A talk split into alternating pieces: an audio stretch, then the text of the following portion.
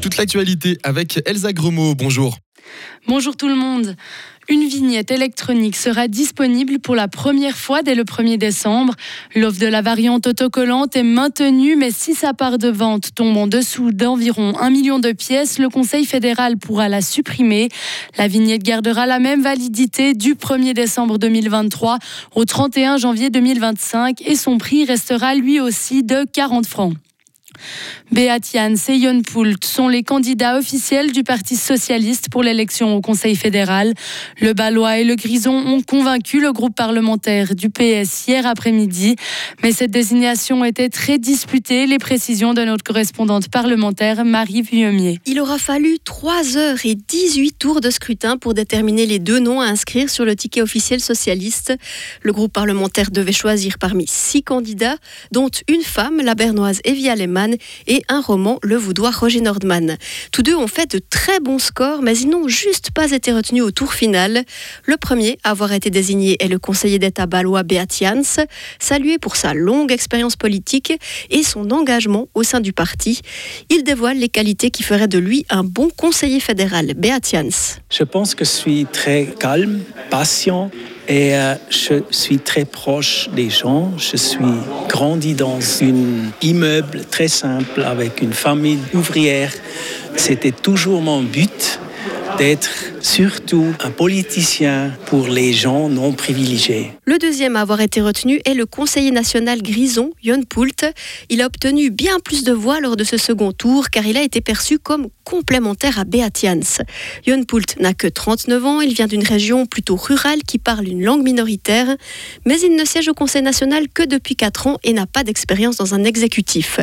Son parcours est tout de même très riche, Jon Poult. J'ai 20 ans d'expérience politique dans tous les trois niveaux de l'État, niveau communal, cantonal et maintenant fédéral. Et j'ai d'expérience dans l'économie privée, j'ai travaillé pour un PME. Mais c'est vrai, je n'ai pas d'expérience d'exécutif. Je suis posé la question, serais-je capable de le faire? Et moi, je pense oui parce que je crois que c'est bien pour la Suisse d'avoir aussi un membre du Conseil fédéral qui a une idée de leadership participatif. Beatian et Poult vont maintenant devoir convaincre les élus des autres partis.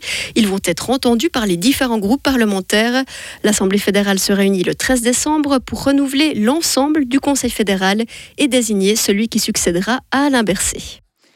Les deux candidats socialistes seront auditionnés par les autres partis du 5 au 12 décembre.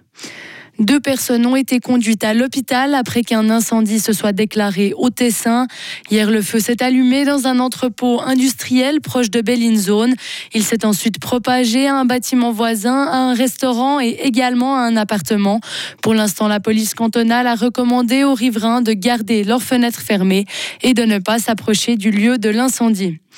La, ministre de la Justice, Elisabeth Baumschneider, s'attend à environ 28 000 demandes d'asile pour 2024. C'est le même nombre que cette année et elle exclut une délocalisation des procédures à l'étranger. Selon elle, il n'est pas possible de mener une politique symbolique qui ne soit pas compatible avec les bases juridiques. Nous ne voulons plus compter les mortes. Des milliers de personnes ont scandé ce slogan et ont manifesté hier à Paris. À l'occasion de la journée internationale de lutte contre les violences faites aux femmes, des associations et syndicats ont appelé à élargir les actions pour protéger les femmes. Plateformes numériques d'accompagnement, déploiement de téléphones ou encore des bracelets danger immédiat font partie des différentes revendications de ces groupes. En Suisse, depuis le début de l'année, 18 personnes ont déjà perdu la vie à la suite de violences domestique. 248 camions d'aide sont arrivés dans la bande de Gaza depuis la trêve entrée en vigueur vendredi.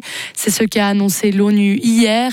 Une soixantaine contenait du matériel médical, de la nourriture et de l'eau. Une ambulance et des autocars se sont aussi rendus vers le plus grand hôpital de l'enclave palestinienne afin d'aider aux évacuations. Plus la trêve durera, plus les différentes organisations humanitaires pourront envoyer de l'aide à l'intérieur et à l'extérieur de la bande de Gaza. À Dijon, un homme a été tué dans son appartement durant la nuit. Vers minuit 30, des individus circulant à bord d'un véhicule ont ouvert le feu vers un immeuble et un des tirs a mortellement blessé un homme. Un mot de sport pour finir. Le HC Fribourg-Gotteron a annoncé un nouveau contrat. Julien Rod a signé son premier contrat professionnel avec les Dragons. Il débutera la saison prochaine pour deux ans, voire une troisième supplémentaire en option. Le jeune attaquant fribourgeois a évolué en Ligue de hockey junior majeur du Québec et dans le championnat suédois DU20. Actuellement, il patine sous les couleurs du HC Sierre. Retrouvez toute l'info sur frappe et frappe.ch. La météo avec l'IRT Automobile, votre partenaire Mercedes-Benz à Payerne, là pour vous depuis 1983. On aura quelques précipitations aujourd'hui, hein, notamment le long des préalpes avec de la neige qui va tomber jusqu'à basse altitude. Au cours de la journée cet après-midi, un temps un peu plus sec avec un petit peu de, soleil pour les températures maximum 6 degrés. Et demain, euh, lundi, on aura quelques éclaircies, mais sinon, ça sera très nuageux. La limite puis neige va osciller entre 600 et 900 mètres et le thermomètre ne devra pas dépasser 5 degrés pour mardi. C'est plus ou moins pareil. Hein, le thermomètre jusqu'à 4 degrés et de la neige qui va tomber jusqu'en basse altitude.